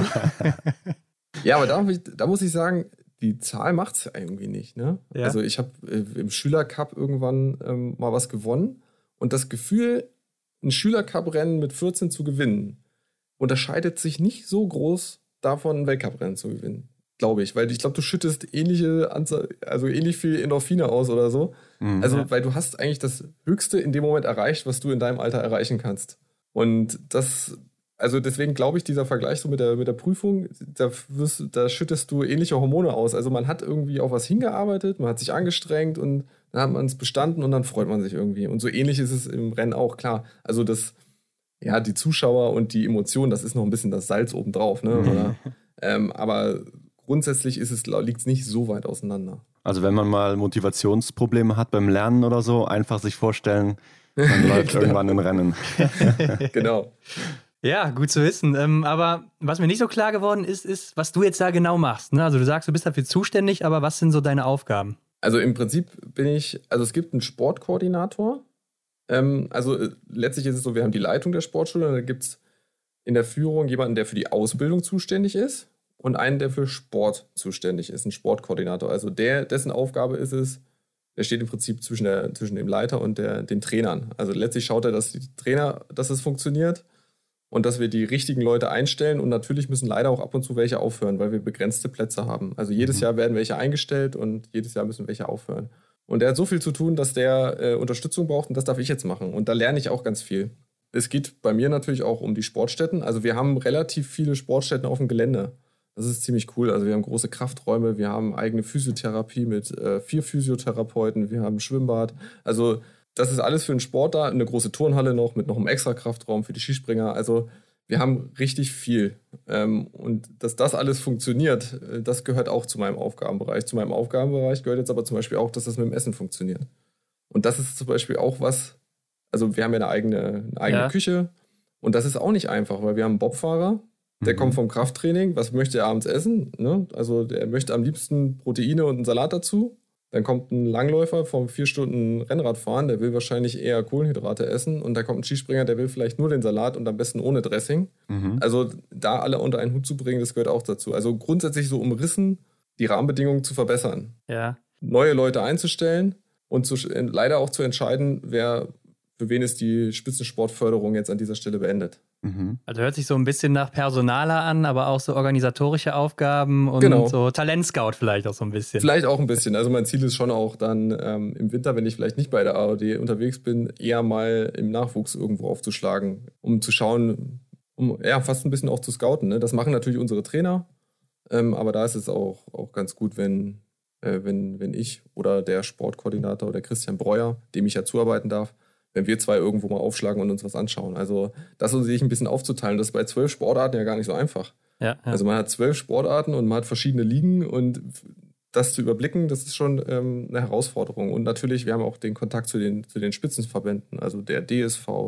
Bob- und Schlittenverband, Deutsche Eisschnelllaufgemeinschaft, Snowboard Germany, das sind ja vier Verbände, mit denen wir zu tun haben und mit denen müssen wir auch zusammenarbeiten. Mhm. Ja. Also es ist im Moment eher bei mir organisatorisch und eher ein bisschen mehr in der Funktionärsschiene. Also ich mache, ich habe keine Trainingsgruppe, ich betreue keine Athleten direkt.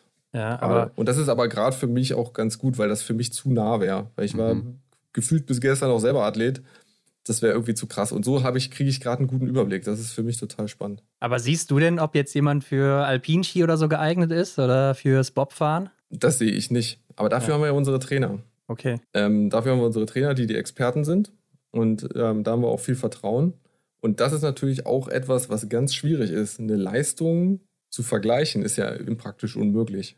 Ähm, und Alpin ist ja eine Sportart, die auch sehr speziell ist. Also jemand, der im Alpin irgendwo im Weltcup ankommt, der hat ja einen wahnsinnig langen Weg hinter sich, schon ganz früh auf Alpinski gestanden, der muss sich gegen viele durchsetzen. Allein, dass man mal eine Startnummer bekommt äh, in einem Rennen, dass man was reißen kann über die FIS-Punkte, da muss man sich ja auch erstmal hinarbeiten, weil sonst hat man eine Nummer, da sind die Bedingungen, geben es gar nicht mehr her, eine gute Zeit runterzufahren. Also ähm, das ist komplett anders als in anderen Sportarten. Also wenn ich jetzt nehme Bobfahren zum Beispiel, da ist ja durchaus ein Quereinstieg möglich. Also da kann ich, wenn ich jemanden nehme, der von der Statur her hinkommt und der schnelle Muskelfasern ja. hat und richtig anschieben kann, das, das, kann ja theoretisch, ist ja auch häufig passiert, ein Werfer Sprinter, ne? sein, ne? genau, oder ja. ein Diskuswerfer oder ein Sprinter oder mhm. Da ist ein Quereinstieg möglich und das ist im Alpin natürlich ausgeschlossen. Die, die dort gut sind, die stehen wahrscheinlich seit ihrem dritten ja. Lebensjahr auf Alpinski und die haben über 150 Schneetage im Jahr, über viele Jahre, dass die irgendwann da ankommen. Also das ist ganz schwierig, das zu vergleichen. Und die haben natürlich auch noch das Verletzungsproblem. Ja, mhm. ja. Häufig ähm, Knieverletzungen, Fußverletzungen. Also das ist für mich gerade. Ich habe, äh, ich bekomme einen Überblick, aber ich würde noch nicht sagen, dass ich fertig bin. Okay. Und deine Weiterbildung als Fernstudium dann aus dem Grund, weil du ähm, das quasi berufsbegleitend machst und äh, ja, neben deiner 40-Stunden-Woche keine Zeit äh, findest sonst oder mhm. wie sieht das bei dir aus? Genau, also es ist ein, ein Fernstudium, das hat den Hintergrund, dass ich es mir flexibel einteilen kann. Ja. Ähm, also es gibt immer so Präsenztage, aber ansonsten kann ich mir, ist viel online und eine eigene Lernplattform und da kann ich mir die Inhalte und das ist total wichtig, wenn du schon mal einen fixen Beruf hast, dass du mhm. das so nebenher machen kannst. Ich muss das jetzt nicht unbedingt für meine Stelle machen, aber ich glaube, dass es meiner Stelle sehr gut tut, wenn ich äh, mich da weiterbilde und einen Überblick habe. Und das, das Coole ist natürlich, wenn ich irgendeine Frage habe, dann gehe ich zu einem der Trainer und dann frage ich den. Ja. Also die machen ja auch alle ständig selber irgendwelche Analysen und wir beschaffen zum Beispiel, wir bekommen jetzt auch ein Großlaufband. Ähm, auf, das ist, glaube ich, so ein ah, ja. bisschen das Samuelson-Modell. Ja, ja, ja. so ein bisschen eine Vorstellung. Ähm, das bekommen wir jetzt auch, wenn es klappt. Und mhm. Da gibt es natürlich wieder neue Möglichkeiten. Und wie setzt du das ein? Und welche Trainingsmöglichkeiten ergeben sich daraus? Welche Leistungsdiagnostik oder welche Leistungsdiagnostik könnte man dort machen? Das sind dann auch Sachen, die uns beschäftigen. Ja. Wie waren denn jetzt so deine Präsenztage? Das würde mich mal interessieren jetzt, die ersten. Wird man da angesprochen direkt, wenn du da irgendwie auf den Campus kommst? Es geht. Also das, das Schöne ist, da wo ich das Fernstudium mache, da gibt es ähm, viele Trainer, die das als Verbundstudium über einen Skiverband zum Beispiel machen.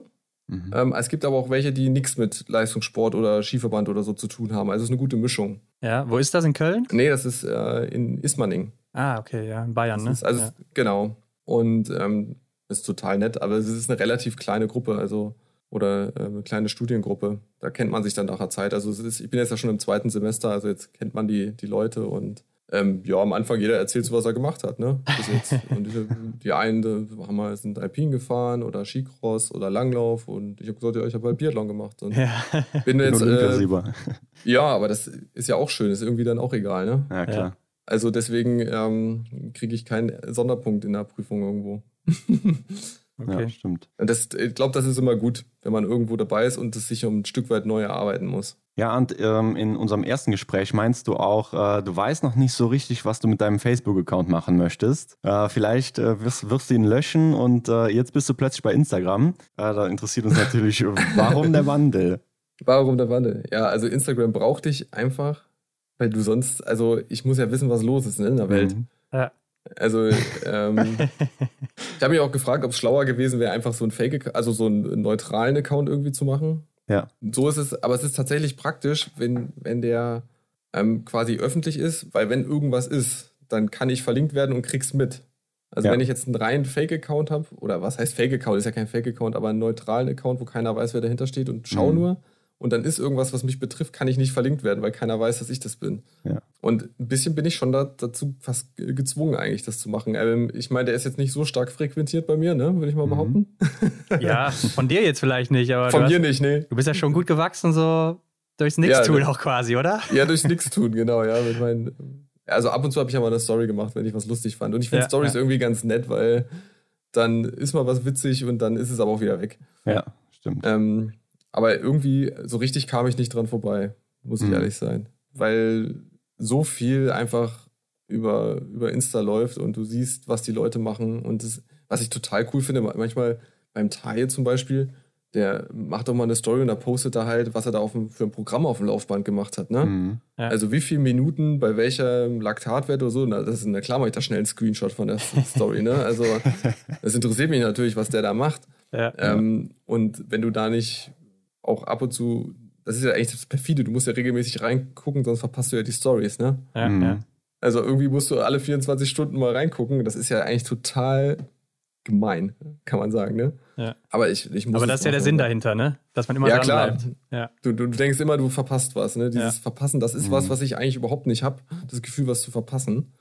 Ähm, weil ich habe überhaupt kein Problem damit, ähm, was zu verpassen. Man passt, verpasst immer was, aber wenn man immer das Gefühl hat, man verpasst was, verpasst man das Wirkliche. Mhm. Außer bei der Extra-Runde, ähm, da sollte man dranbleiben. Ja, genau. Aber da, da kann man ja auch nach, nachhören, ne?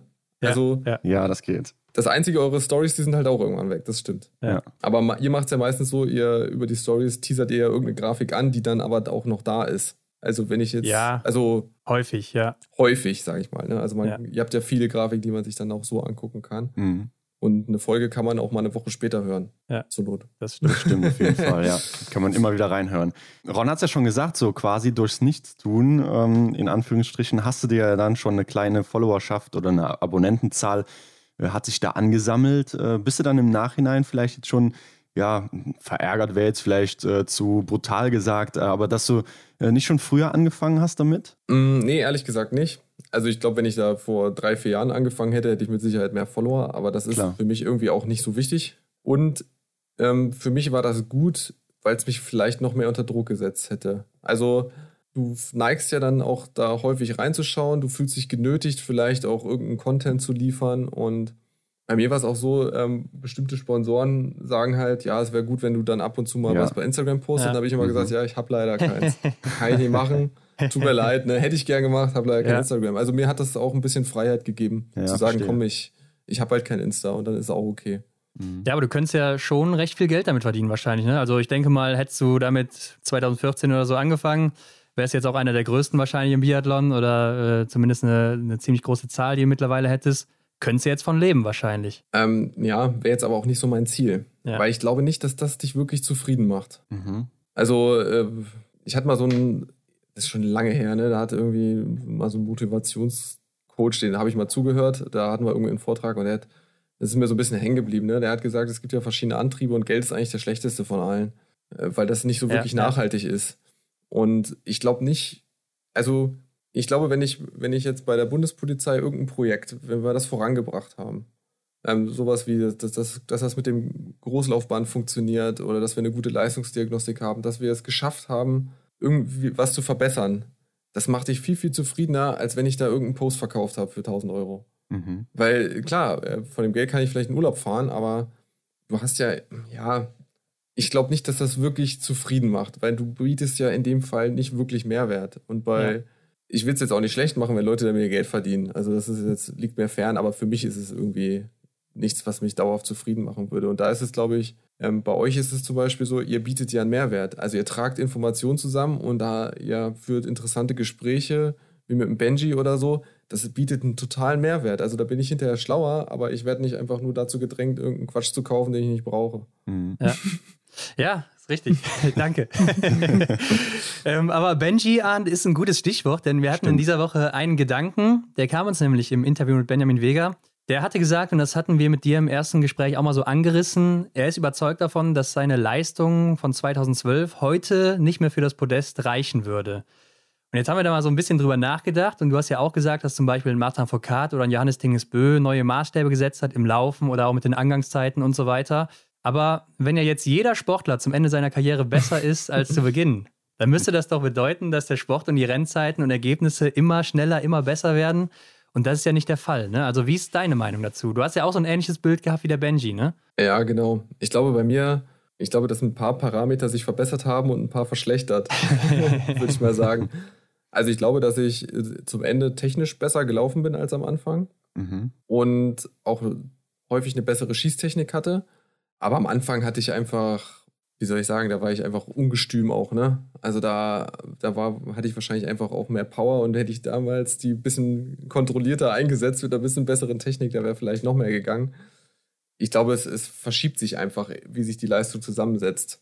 Und natürlich, es kann nicht immer weiter berghoch ja. gehen. Also das glaube ich nicht. Und ich glaube eher, dass die, die Leistungsdichte so, ja, so, so, ein, so ein Wellenbild hat. Also es ist mal, gibt es Phasen, wo es einfach wo, die, wo es so vier, fünf Leute gibt, die einfach so krass sind, dass da ganz, ganz wenig Platz oder Chance ist, aufs Podium zu kommen. Und dann gibt es Phasen, wo mal wieder so eine kleine Delle ist und wo es auf einmal wieder möglich ist.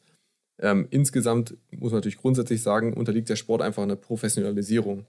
Also vor 15 Jahren äh, war das, waren viele Bereiche noch nicht so beackert, wie sie es jetzt sind. Also mhm. ob das nun ja, der Ernährungssektor zum Beispiel ist. Natürlich haben die sich, also die haben sich früher auch Gedanken gemacht. Aber mittlerweile ist man natürlich insgesamt auch weiter. Es gibt zig neue Studien und da entwickelt sich das ganze System weiter und Lauftechnik einfach. Also das ist, glaube ich, ja, also vor, vor 15 Jahren hat man noch viel, viel größere Unterschiede irgendwie gesehen. Also hast du immer mal welche dabei gehabt, die, da hast du gedacht, die laufen irgendwie komisch, aber irgendwie ja. sind sie trotzdem vorne mit dabei. Und das wird einfach weniger. Aber ich würde sagen, ja, aber es ist ganz schwer zu, zu, zu sagen, weil wir natürlich nicht die Zeiten haben einfach, ne?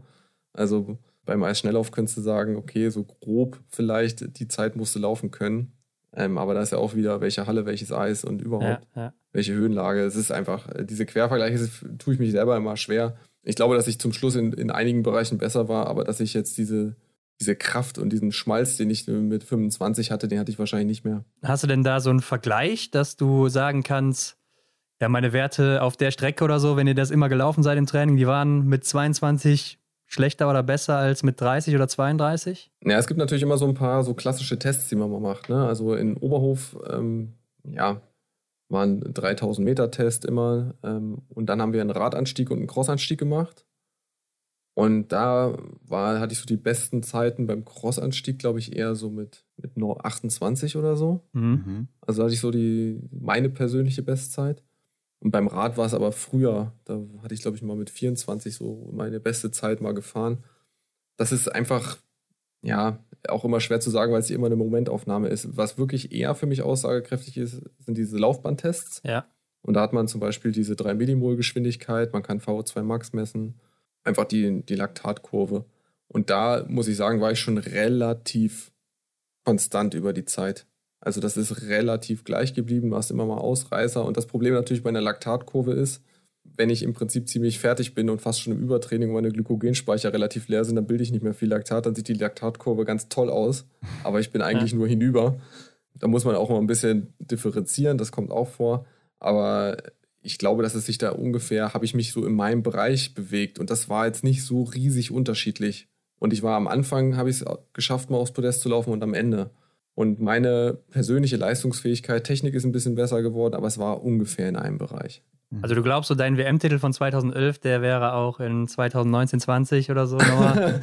oder du wärst vorne dabei gewesen? Also ich glaube, mit der Laufform, die ich da hätte, äh, gehabt habe, da wäre ich durchaus auch 2019 konkurrenzfähig gewesen. Mhm. Weil da konnte ich einfach, da habe ich einfach das Gaspedal am Start durchgedrückt und bin dann in die 10 Kilometer rumgehorstet im Prinzip. Ne? Also das war so ein Tag, wo du einfach umheizen konntest. Glaubst du denn, wir kommen mal zu so einem Punkt, wo jedes Schießen in 10 oder 15 Jahren so 16, 17 Sekunden oder sowas geht? Ich glaube, da ist immer, das ist auch eine Frage, wie, wie das Reglement sich entwickelt. Ja. Also wenn du irgendeine Möglichkeit findest, noch schneller zu repetieren und alles Mögliche, da gibt es ja immer, das ist ja so ein bisschen wie bei Formel 1, ne? Die werden, werden noch besser und dann ja, wird es ja. irgendwie runtergeregelt. Da haben sie halt ein bisschen weniger Hubraum und noch weniger Zylinder und so. Mhm. Aber ich glaube, 16, 17 Sekunden ist stehend möglich. Ja. Auch, dass das mehr schaffen. Okay.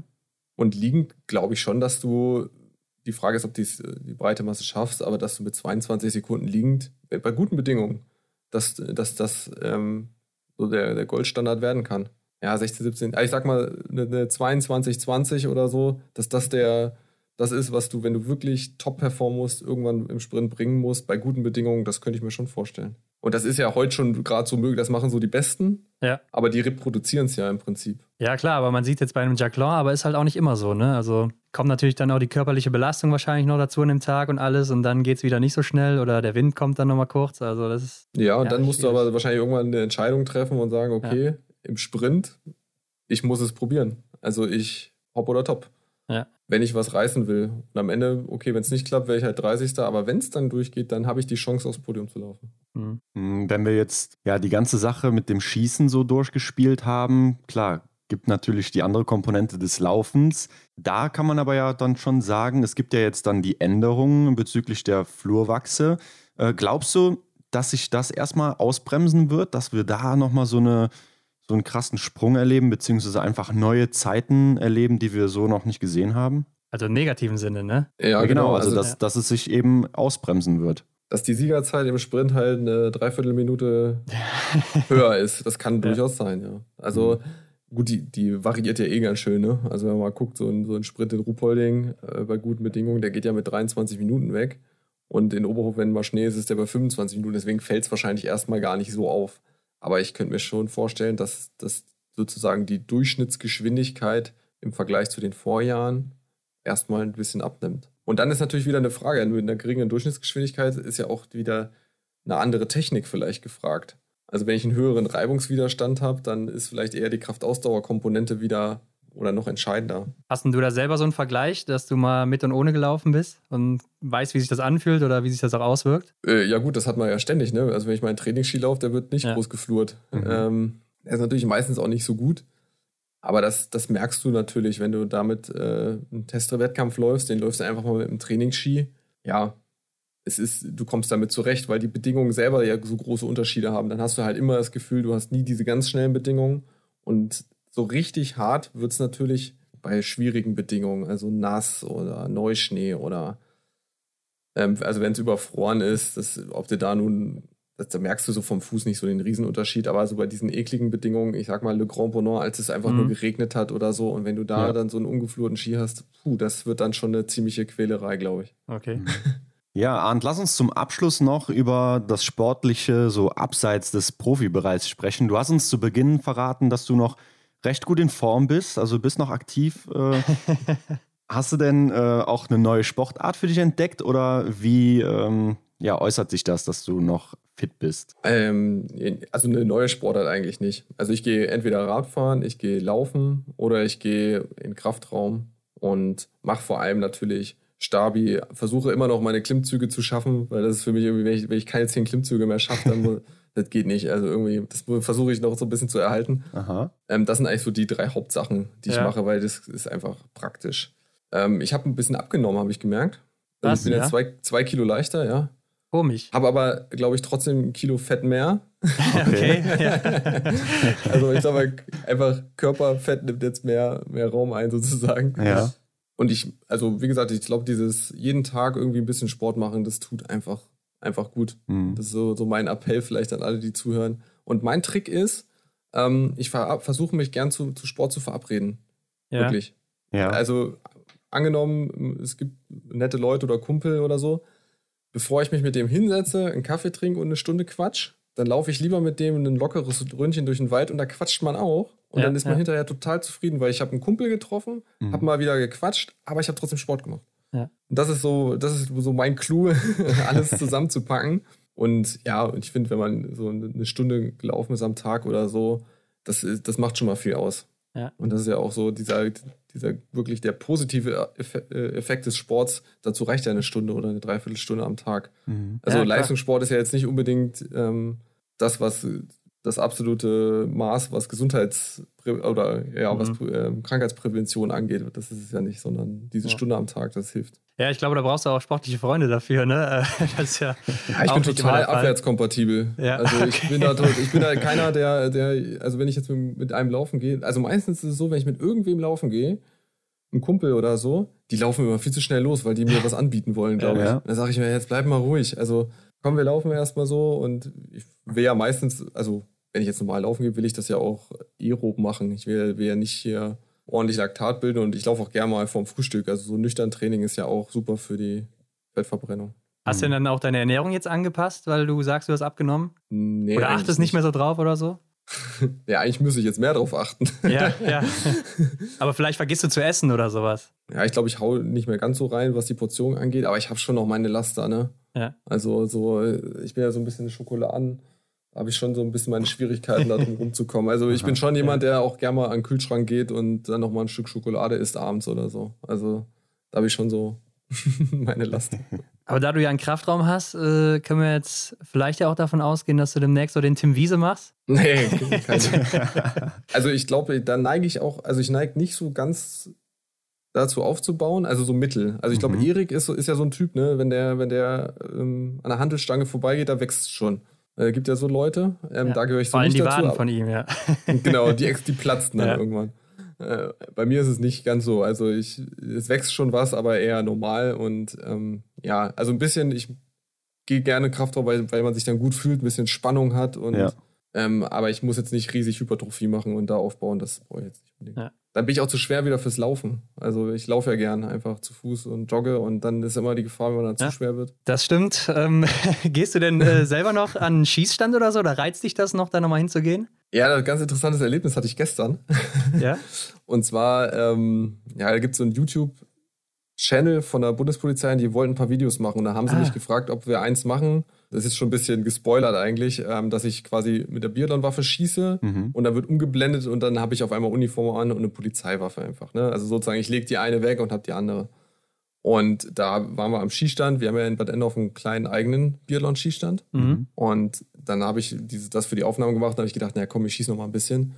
Und ich muss sagen, ich habe mich in dieser Waffe gleich noch wohl gefühlt irgendwie. Also die ja. habe ich, ich bin da reingeschlüpft und das ist wie so, wie so, ja, wie so ein Schuh, der mir wirklich gut passt. Und das war, das war echt ein schönes Gefühl irgendwie. Und ich habe dann noch ein bisschen weiter geschossen. Und so die, ja, die Schießruhe fehlt ein bisschen, aber äh, von der Birne und von der Technik geht's noch. Also ich habe zumindest stehen keinen Fehler geschossen, habe aber auch nur 15 Schuss gemacht. Ähm, also das einigermaßen geht's noch und das macht schon Spaß. Ab also Comeback ist möglich. ja, also vom Schießen her wäre es kein Problem. Also das ist nicht der limitierende Faktor, aber glaube ich auch, ja. Ja, da gib mir, gib mir zwei, drei Monate und dann bin ich beim Schießen wieder da. okay. Aber das Laufen, das ist das Problem. Ja. Ja, ähm, das bringt uns auch eigentlich zur fast Abschlussfrage. Denn ähm, du hast uns ja in der ersten Folge mit dir auch schon mal erzählt, du würdest gerne nochmal so eine sportmedizinische Untersuchung mitmachen. Gibt es denn da schon neue Werte, sodass wir mal vergleichen können, was sich so jetzt in einem Jahr Rente bei dir körperlich getan hat? Ja, hatte ich. Also ich habe die im Oktober schon gemacht. Ah. Mhm. Und äh, da war es auch schon so, ein bisschen leichter geworden, mehr Körperfett. Erschreckend. Also da gab es ja so eine Körperfettmessung äh, mit, mit, so einer Zange. Ne? Ja, wollte gerade sagen, mit Kaliper, also oder. Hm. Genau. Okay. Ja, gut, das ist auch, glaube ich, das beste immer noch das Beste. Ja, es gibt noch so DEXA-Scan, das ist dann quasi mit Strahlung. Mhm. Und so ein Wassertank gibt es auch noch, die sind halt ziemlich genau beide. Aber kann man ja. auch ein bisschen austricksen. Genau, aber mit der Zange ist ja auch verhältnismäßig, also wenn es jemand ist, der es kann, ne? Ja. Und, und am besten machen. immer dieselbe Person auch. Genau. Ja. Und das, ich habe das in Leipzig gemacht und die sind da wirklich gut. Ja. Und da kann ich die Werte vergleichen. Also mehr Körperfett, weniger Muskelmasse. Was interessant war, ähm, über die Jahre hatte ich, also wir machen auch Lungenfunktionstest mhm. und mein Atemwegswiderstand hat sich verbessert. Ähm, also durch die, das viele Training, auch, ja, auch im Sommer, wenn du Skirollerst, ne? Ähm, ja. Ähm, du hast natürlich immer die, den Feinstaub auf der Straße und so, ähm, auch, und im Winter die kalte, trockene Luft, hat man ja so eine, ja, so eine Reizung der Atemwege. Und da hatte ich schon auch so einen erhöhten Atemwegswiderstand. Das haben ganz, ganz viele Ausdauersportler vor allem Winter. Mhm. Und der ist bei mir tatsächlich deutlich besser gewesen jetzt. Also das Korrekt, ist sozusagen ja. ein positiver Effekt. Ja. Und mein Herz ist kleiner geworden. Ja, klar. Also ja. das ist jetzt einfach äh, schon ein bisschen geschrumpft und was eigentlich total gut ist. Also erstmal habe ich so gedacht, oh Mann, oh ey, weniger Hubraum jetzt so. Ja.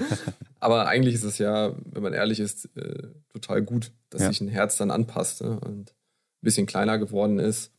Und ich habe auf einen Radergometer-Test gemacht und der ist, der, der beginnt, glaube ich, bei 100 Watt und alle drei Minuten steigert es um 30 Watt. Mhm. Und das geht aber so durch. Du hast keine Pausen und nach drei Minuten wird dann immer Blutdruck und Laktat genommen und es geht aber immer so durch. Und das ist ein bisschen eklig, dieser Test, weil du darfst nicht so richtig im Stehen fahren, du musst eine bestimmte Trittfrequenz fahren, also du fühlst dich so eingespannt ja. quasi. Und da habe ich mich aber wirklich äh, bis 400 Watt wieder durchgequält. Ähm, früher bin ich immer so 430 mal 460 angefangen, so gekommen. Und da habe ich gedacht, komm, das muss sein. Mhm. so für mich, ne? 400 Watt Ehrgeiz entwickelt, habe ich dann noch getreten, durchgetreten sogar, aber ich hatte deutlich höheren Laktat. Also okay. Laktatkurve, da habe ich jetzt sozusagen eine, eine leichte Linksverschiebung der ja. Laktatkurve, kann man sagen. Also bei geringerer Geschwindigkeit höheren Laktat. Aber ist alles okay. Aber ich bin gesund und das ist, glaube ich, das Entscheidende. Ja, ich denke, ähm, mhm. siehst ja noch ganz fit ausahnt, also musst dir keine Sorgen machen. nee. Und äh, ist ja auch logisch, dass es irgendwo runtergeht nach der Saison ja. oder nach der Karriere, besser gesagt. Genau, und das ist, glaube ich, der Riesenvorteil als Biathlet, dass ich rausgehe und habe das Gefühl, eigentlich, mir geht's gut. Also mir mhm. tut nichts weh, ich habe kein kaputtes Knie, ich kann alles machen. Also das ist, glaube ich, ein Geschenk. Mhm. Ja. Dann lass uns zum Abschluss noch klären. Ähm, du hast gesagt, solange einer noch aktiv ist, geht es hier weiter mit dem Podcast. Jetzt ist das nicht mehr der Fall, aber es geht trotzdem noch weiter, oder? Ah, so richtig, also ihr kennt Erik, ne? Also es ist jetzt mit Erik nicht so, dass man sagt, komm, wir machen, setzen uns hin und wir machen jetzt eine Strategie und die schreiben wir auf den Zettel und dann, ne? Mhm. Also Erik ist immer dynamisch. Okay. und ja. deswegen kann ich euch keine vollumfängliche Antwort geben. Ich hätte eigentlich schon ah, Bock, okay. noch ein bisschen weiterzumachen. Ja. ja. Aber wie gesagt, wir machen das ja von der Frequenz her ja nicht so häufig und ich glaube, am Ende müssen es auch, ja, vielleicht die Leute, die es hören, die sagen, jetzt ist aber mal gut. Also weiß ich nicht. Glaube ich jetzt nicht. Oder, oder unser eigener Anspruch vielleicht. Ja. Also so ganz geklärt ist es nicht. Ja. Okay. Aber es ist zumindest noch nicht ähm, beerdigt, der Podcast. ja, okay, keine beruhigenden Abschlussworte dann, äh, leider. Aber Arndt, du kannst gerne noch sagen, wo kann man dir folgen? Auf Instagram bist du ja jetzt, ich glaube auf Facebook auch immer noch, oder? Ich glaube, der, ja, Facebook, der Account steht, da passiert, glaube ich, nicht viel. Ähm, bei Instagram Pfeiffer.arndt, glaube ich, findet man mich. Ja. Aber man muss, ich glaube, wenn man einfach Arndt Pfeiffer eingibt. Ja, glaube ich auch. Ja, man muss aufpassen, mich. es gibt ja zwei, ne? Ach so? Es gibt. Ja, äh, also es gibt. Ich, also bei mir ist es so ein, so ein Bild im Stehendanschlag, aber eher gemalt. Ja. Mhm.